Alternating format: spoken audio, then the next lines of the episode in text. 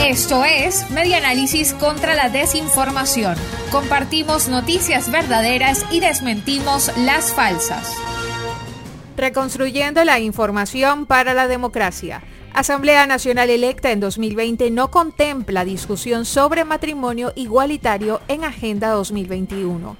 El 22 de octubre de 2020, a pocas semanas de las elecciones parlamentarias convocadas para el 6 de diciembre, Nicolás Maduro señaló en cadena nacional que el nuevo Parlamento tendría como tarea el matrimonio igualitario en Venezuela.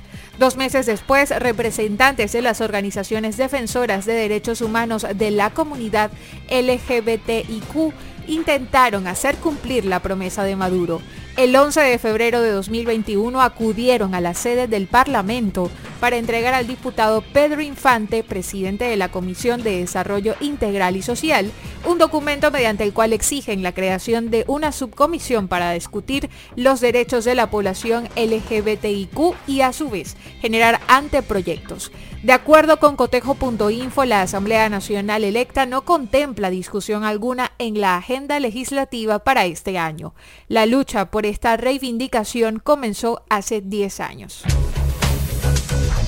Esto fue Media Análisis contra la Desinformación.